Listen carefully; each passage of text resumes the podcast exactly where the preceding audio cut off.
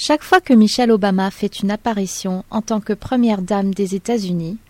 la fusion de sa réussite professionnelle et de sa qualité de mère de famille remet en question les stéréotypes de la femme noire en Amérique. Première afro-américaine à revêtir ce titre, Michelle Obama fait exploser les idées préconçues qui ont eu cours depuis des générations à propos des femmes noires et des mères qui travaillent.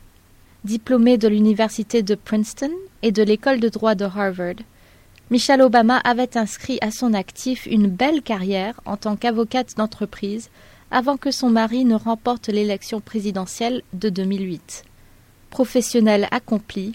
ayant un mariage stable, mère de deux charmantes petites filles bien élevées, elle s'oppose en contraste frappant aux images médiatiques des femmes noires, dépeintes comme des personnages caricaturaux de comédies hollywoodiennes ou danseuses hypersexualisées de clips vidéo musicaux. L'histoire des femmes noires et de leur stigmatisation aux États-Unis est issue de l'esclavage, dont l'un des effets fut de disloquer les familles.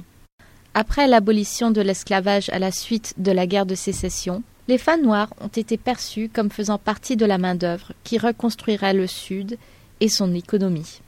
Tandis que de nombreuses femmes blanches s'abstenaient de travailler contre salaire et sacrifiaient au culte de la domesticité très répandu au XIXe siècle, les femmes noires étaient ridiculisées lorsqu'elles se comportaient en dames de la bonne société. Bien que négatif dans son exemple, ce message a quand même eu pour avantage de permettre aux femmes noires de chercher à faire carrière, sans éprouver à cet égard les sentiments ambivalents de beaucoup de femmes blanches employées hors du foyer familial.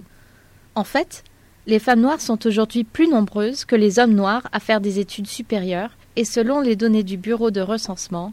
elles obtiennent 57% des diplômes universitaires et professionnels décernés aux Afro-Américains.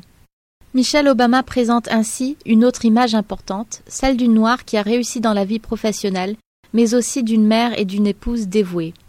Pendant la campagne présidentielle de son mari, elle a tenu à rester à la maison et à assister aux récitals de ballet ou aux manifestations sportives auxquelles ses filles participaient,